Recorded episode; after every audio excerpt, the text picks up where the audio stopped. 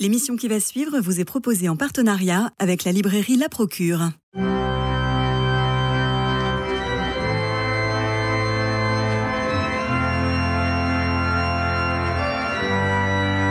Culture Club, une émission de Radio Notre-Dame en codiffusion avec RCF. Christophe Maury.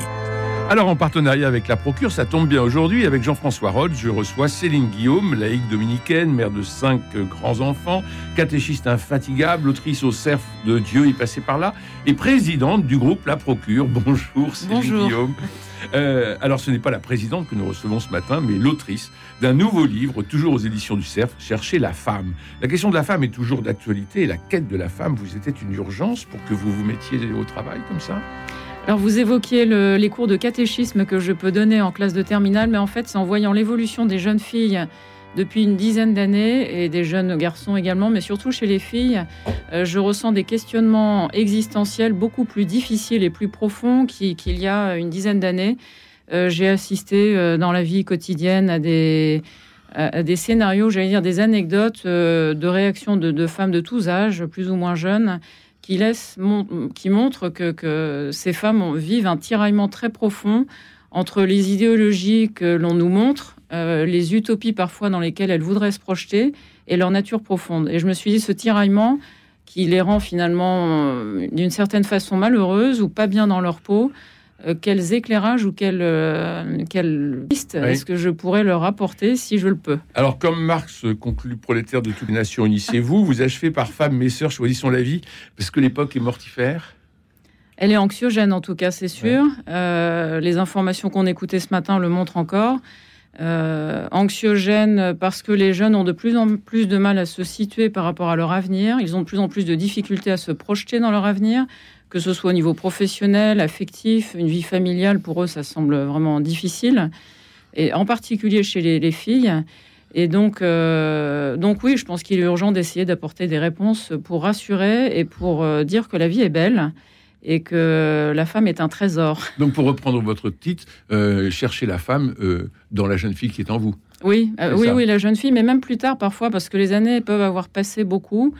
Et, euh, et j'ai rencontré aussi des femmes qui arrivent à 40, 50 ans.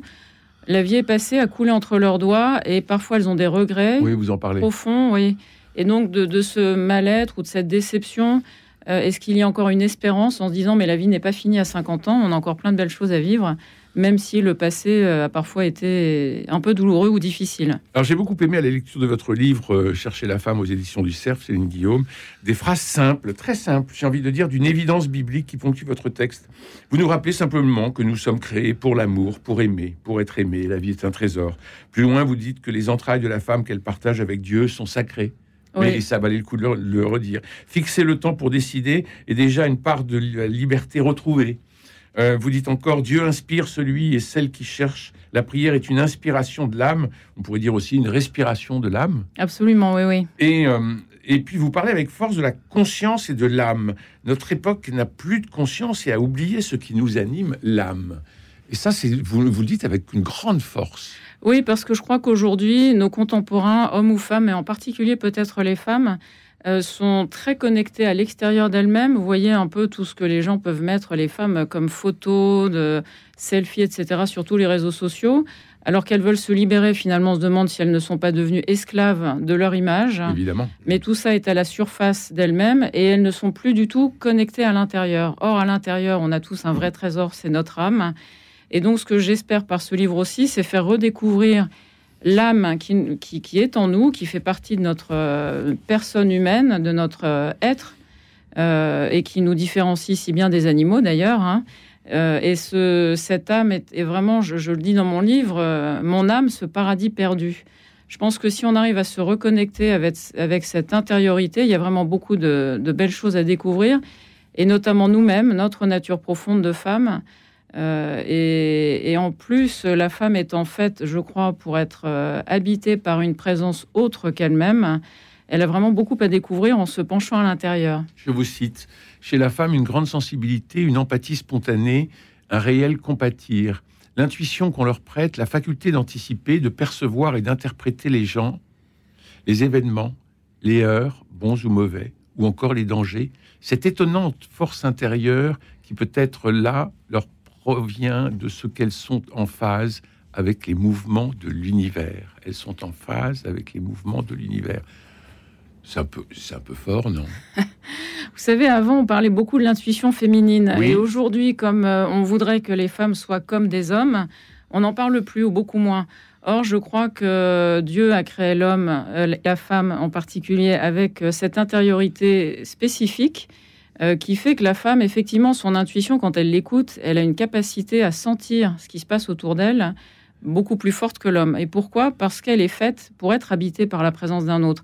Ça la rend beaucoup plus relationnelle. Elle est faite pour être le réceptacle euh, d'une parole. La Vierge Marie le montre hein, par l'Annonciation. Euh, être réceptacle d'une parole, d'une présence et lui donner corps pour le monde. Alors de façon bien différente, parce que toutes les femmes n'ont pas des enfants et en soi, heureusement, c'est pas forcément dramatique. Ça peut être une souffrance, mais euh, elles peuvent porter du fruit et être, euh, être porteuses de vie autrement que par la, maternité. Euh, et donc cette capacité à être en phase avec l'univers, avec le monde, avec l'autre, avec les, les autres, leur donne une force, je crois, qui leur permet de traverser beaucoup d'épreuves aussi. Jean-François Rode. Alors, oui, je, je- oui, je, je- je trouve que votre livre a beaucoup de souffle. C'est moi, je trouve que la qualité Merci. première de ce livre-là, euh, c'est que vous êtes une femme, vous le dites euh, et vous le dites bien, et vous vous dites que vous êtes une femme heureuse, heureuse d'être femme, et vous parlez bien de toutes les dimensions que vous vivez. Et mais alors, je, je vais faire un tout petit peu le, le- le provocateur parce que au tout début, vous dites euh, donc euh, je suis une femme heureuse de l'être. Je ne le suis pas devenue. J'ai découvert que je l'étais depuis toujours. Il m'a fallu du temps pour comprendre ce que signifiait d'être pleinement. En fait, il y a quand même une allusion à Simone de Beauvoir. Hein Absolument. À Simone Oui. de Beauvoir qui dit justement euh, on ne naît pas femme, On le on le devient. et qui, dans le deuxième sexe, bah, justement, analyse tout ce que, comment dire, tout ce qu'on projette, de- quand même de l'extérieur, euh, sur la femme pour, pour qu'elle corresponde à ce qu'on attend d'elle ou à ce que la société attend d'elle ou une certaine, euh, une certaine civilisation attend d'elle. Donc, comment vous vous situez par rapport à Simone de Beauvoir? Alors, j'aime beaucoup Simone de Beauvoir, il n'y a pas de problème. Euh, mais effectivement, je pense qu'on réduit un peu trop la femme au fait qu'elle le devienne et qu'elle ne l'est pas au départ. Or, une petite fille, par nature, alors sauf des, cas très exceptionnels euh, et très douloureux de, problèmes identitaires, etc., la petite fille ne devient pas ni une grenouille ni un homme, elle devient une femme. Et pourquoi est-ce qu'elle devient une femme? Parce qu'au fond, dans sa nature très profonde, elle est faite pour l'être. Euh, mais ceci dit, c'est vrai, je, peux aussi en témoigner, devenir femme prend du temps. Euh, J'ai découvert que je l'étais pleinement et j'en ai pleinement conscience et ça me rend très heureuse aujourd'hui, mais c'est pas pour autant que pendant mon enfance ou l'adolescence en particulier, j'ai pas eu du mal à être fille et devenir femme. C'est c'est quelque chose de compliqué. Euh, mais pour autant, on est appelé à le devenir pleinement. Comme de devenir un homme aussi, évidemment. Oui. Mais alors, vous, vous justement, vous continuez très vite après sur la notion de genre. Et euh, on en parle beaucoup aujourd'hui. Je ne sais pas ce que vous en pensez, mais moi, je trouve qu'on a souvent, on, on, on a parlé- on parle de la théorie du genre sans trop définir ce qu'on dit. Euh, on se méfie, de surtout chez les chrétiens, on se méfie de la théorie du genre. Alors qu'en fait, il y a des choses assez simples aussi dans cette affaire. C'est que, de fait, il y a un conditionnement culturel et social sur l'identité féminine. Et là, vous êtes très sévère. hein. Je, vous, cite. Euh, nous nous éveillons à nous-mêmes, au monde et à la cité des hommes, non plus grâce à la crainte de Dieu, mais à cause des intimidations de la dernière idéologie en vogue, sous la pression du système supposé de vigilance et en fait de surveillance qu'impose la nébuleuse woke. Nous pratiquons toujours plus le novlangue écrite par George Orwell dans son roman prophétique 1984. Pour prévenir le risque de blesser la sensibilité de telle ou telle communauté, d'offenser ses sentiments, de provoquer en elle des émotions négatives, il nous faut adopter un langage réduit, limiter ce que nous pouvons penser, amputer ce que nous voulons dire. Notre propos doit être acceptable par tous et pour tous, même et surtout par ceux qui ne l'entendront pas. Sous prétexte de respect, nous devons renoncer à notre liberté de conscience et à notre liberté de parole. Et ça, vous êtes, vous êtes extrêmement euh, vigoureuse là-dessus. Mais la notion de genre rentre précisément dans ce que je viens de lire de votre livre euh, Chercher la femme, Céline Guillaume. Alors, étant croyante, moi, je, fonde beaucoup de, mes convictions sur l'anthropologie chrétienne. Quand on prend le récit de la Genèse, Dieu crée l'homme et la femme. Il ne crée pas que des hommes, il ne crée pas que des femmes, il crée l'homme et la femme pour être unis et complémentaires. Aujourd'hui, on vit dans une époque où il faut tout déconstruire. On a tout déconstruit et on y arrive assez bien d'ailleurs. Mais à force de tout déconstruire, tout à l'heure on parlait de, l'anxiété chez les jeunes. Euh, eux, les premiers, ne savent plus qui ils sont. Alors qu'en fait, c'est quand même pas très compliqué au départ, sauf exception. Un homme est un homme, une femme est une femme. Et à force de, je pense, complexifier les choses en refusant d'admettre des évidences, on se rend très malheureux en fait. Donc partons d'une base, je crois, assez saine de se dire, oui, globalement, encore une fois, sauf à quelques exceptions euh, assez rares quand même, un homme est un homme, une femme est une femme. Encore une fois, ça ne veut pas dire que c'est facile de l'être. Euh, il peut y avoir des crises existentielles, identitaires très fortes et qui peuvent durer longtemps. Mais pour autant, essayons d'être fidèles à notre nature profonde, parce que quand on trouve cette cohérence entre notre nature profonde et ce que l'on aspire d'être, bah finalement, euh, on trouve c'est une voie vers le bonheur aussi, de simplicité. Euh, autrement dit, euh, pour arrêter de se torturer, acceptons les joies de notre propre sexe. Ah oui, absolument, oui. Oui, bah et complémentaire, non mais c'est vrai. J'ai envie de dire aussi, l'homme et la femme sont faits pour s'entendre, en fait. On est fait pour s'entendre. Et je suis ravie de vous voir, messieurs, ce matin ici. On est fait pour s'entendre. Sauf que l'histoire, les différentes sociétés, cultures, etc., on montrait que souvent les hommes ont dominé les femmes et c'est une grande souffrance euh, pour les femmes, bien sûr. Mais il faudrait pas tomber dans le travers opposé qui serait de dire les hommes nous ont suffisamment dominés, maintenant c'est à notre tour de les dominer. Je pense que si on tombe là-dedans, alors oui, on y arrivera sans doute, on commence à y arriver assez bien. D'ailleurs, les hommes ont de plus en plus peur des femmes. Oui. D'ailleurs, il faut mettre des femmes partout. non, mais c'est vrai, euh, à tous les postes, à tous les niveaux de la société, c'est une bonne chose. Mais encore une fois, si l'objectif c'est d'écraser les hommes, on n'aura rien gagné. Enfin, on n'aura pas tellement avancé, on va pas faire avancer l'humanité. Si après le fait que des hommes aient dominé, ce sont maintenant les femmes, après on fait quoi? Une fois que hmm. tout le monde a dominé tout le monde, voilà, il vaut mieux essayer de se retrouver sur un, terrain d'entente, de complémentarité, de réunion. Dieu nous a créés pour être unis, complémentaires, et il y a tellement ben, de choses à faire. On est à l'image de Dieu lorsqu'on est deux. Oui, exactement. Voilà, on n'est pas fait pour être seul. On n'est pas fait pour être seul. il, n'est pas bon que l'homme soit seul, dit Yahvé. Ouais. Et vous, vous, vous dites euh, avec force que Ève ne sort pas de la côte d'Adam, mais de son du côté. exactement. Euh, on a reçu Hélène de Saint-Aubert, ah euh, et vous connaissez le livre, là, formidable, hein, une analyse justement de, du livre de la Genèse, le chapitre 2, où il montre bien justement que Dieu crée l'humain encore asexué, c'est en donnant Ève à Adam qu'il crée à la fois la femme et l'homme, l'homme mm. et la femme dans l'union. C'est formidable. Mm. Mm. Elle, elle, fait une très belle lecture. Je vous cite encore. Euh, mon gros moi s'ennuie tout seul, mon âme ne vois-tu rien venir? Car oui, à force de m'occuper de mon ego pachydermique, je finis par dépérir à en mourir. La tristesse m'envahit, le cafard s'ensuit, l'acédie, ce dégoût de l'âme qui se tapit, fourbit son poison. Et je trouve ça formidable dans votre livre, Céline Guillaume, de rappeler l'acédie comme un peu le, le péché oublié. Exactement, c'est un mot qui a à peu près disparu du dictionnaire et que très peu, très peu de, nos contemporains connaissent. Or, cette tristesse de l'âme, ce dégoût de Dieu même, hein, pour aller plus loin, est très réel et, notamment, curieusement, quand on arrive en milieu de vie, cette tristesse, cette tentation de la tristesse, de la nostalgie d'un monde qui n'existe pas ou qui n'existe plus, euh, peut être très fort. Et je pense que l'histoire du gros moi, mon gros moi, parce que je suis euh, tentée, comme tout le monde, par l'orgueil, etc. L'ego pachydermique. Voilà, on, voit bien qu'aujourd'hui, il y a une vraie quête intérieure. De plus en plus de personnes euh, cherchent à participer à des séminaires de bien-être, développement personnel, etc. Et c'est une bonne chose. Sauf que si je me cherche moi-même, alors je vais me trouver, je vais trouver mon nombril. Mais si je ne cherche que mon nombril, à un moment donné, je vais être très malheureuse aussi. Mais je peux aussi chercher mon équilibre. Non, non, mais il est nécessaire, il faut se connaître soi-même. Mais ce que je dis, c'est mon gros moi. Moi, je vois vraiment l'image de la femme et je, me, parle à moi-même quand je dis ça. Assise sur un siège avec mon nombril et mon gros moi qui prend beaucoup de place, comme un ballon de baudruche. Et ce gros moi prend tellement de place qu'il n'y a plus de place pour accueillir quelqu'un d'autre. Ni un, conjoint, ni un enfant, ni la présence d'un autre, quel qu'il soit. Et donc, mon gros moi, c'est m'occuper de moi, mais, mais il faut que ça reste équilibré. Et donc, pour que ça reste équilibré, il faut introduire la présence d'un autre, Dieu ou un autre, la Terre regorge d'humains sur Terre et c'est heureux. Euh, donc voilà, il faut vraiment introduire. On, est heureux dans la relation avec les autres. Nous sommes des êtres de communication et pas faits pour être seuls. Mais il ne faut pas se tromper de, cible non plus. Je vous cite encore. Et si restant seul depuis tant d'années, je crois chercher ma moitié, hmm. ne suis-je pas en réalité en train de chercher mon image? Comment puis-je trouver l'autre alors? Oui, en fait, je, je connais quelques femmes qui sont seules, euh, qui n'ont pas de famille, ce sont des situations non choisies pour euh, celles euh, à qui je pense. Et parce que l'expression est, très courante, euh, l'une disant mais je cherche ma moitié. Et en fait, ça m'a fait réfléchir. Je me suis dit mais est-ce que c'est juste de dire que je cherche ma moitié? Euh, Si je cherche ma moitié, en fait, c'est que j'ai trouvé ma moitié euh, moi, mais qu'il me manque mon autre moitié. Mais c'est ma moitié que je cherche et non pas Mais l'autre. c'est un peu contradictoire avec ce que nous venons de dire, puisque nous venons de dire qu'il n'est pas bon que l'homme soit seul et que ce n'est qu'à deux que nous sommes à l'image et à la ressemblance de Dieu. Donc euh, il y a bien une moitié pour que nous soyons un devant Dieu. Alors je préfère dire je cherche l'âme sœur.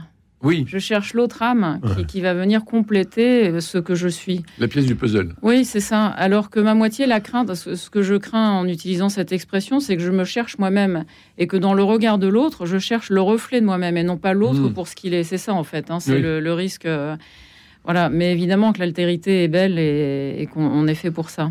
Justement, vous, parlez très très bien de la maternité, parce que l'accueil de l'autre, là, pour le coup, Exactement. euh, donc vous êtes une mère de cinq enfants, cinq grands enfants aujourd'hui, et vous êtes effectivement, vous dites combien la maternité a été pour vous une expérience très très forte et très belle, magnifique. oui. Alors que, on revient un peu à ce que vous disiez au début, vous entendez un certain nombre de, de jeunes femmes aujourd'hui, euh, finalement, un peu interrogatives sur euh, la nécessité de transmettre la vie. Il y a, quelquefois un peu une crainte, euh, compte tenu de, l'état de notre monde. Absolument, euh, pour plein de raisons différentes d'ailleurs, mais on sent soit une, vraie crainte ou, franchement un rejet. Alors que je pense vraiment, enfin, la, femme est faite pour accueillir la vie, pas que pour ça, mais c'est quand même un, un très beau cadeau que de pouvoir donner la vie, de la transmettre. Et je pense qu'une femme qui, peut donner la vie et s'épanouit dans, son rôle de mère et peut donner tant d'amour, en fait, qu'est-ce qui est épanouissant dans, le fait de donner la vie? C'est pas juste fabriquer un bébé, c'est le fait de pouvoir aimer, c'est l'amour qui est clé. Et on sait combien il est gratifiant et de pouvoir aimer, c'est, on est fait pour ça en fait, hein, fait pour aimer et être aimé et donner la vie. euh, je ne sais pas s'il y a un endroit plus fort euh, pour euh, pour aimer que, que là. Évidemment.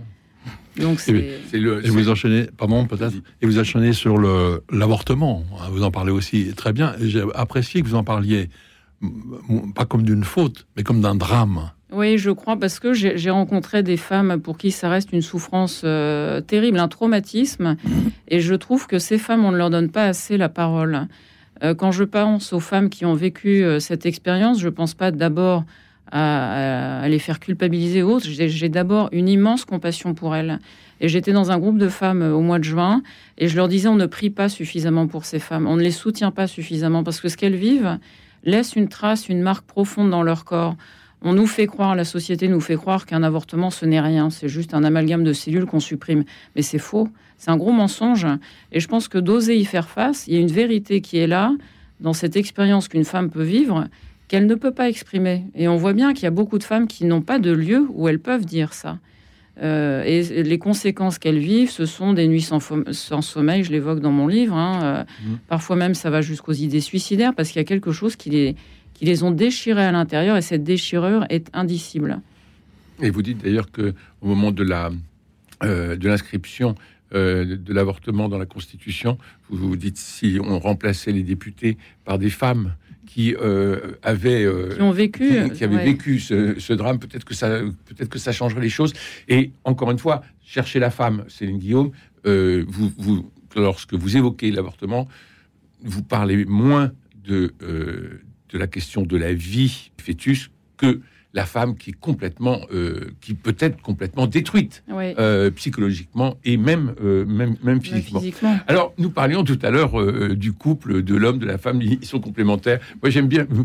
Vous avez des phrases formidables du genre euh, euh, les femmes boivent un café, les, les- les femmes boivent un café, les hommes se servent un verre. c'est ça. Toutes les révolutions scientifiques et toutes les inventions langagières n'y changeront rien.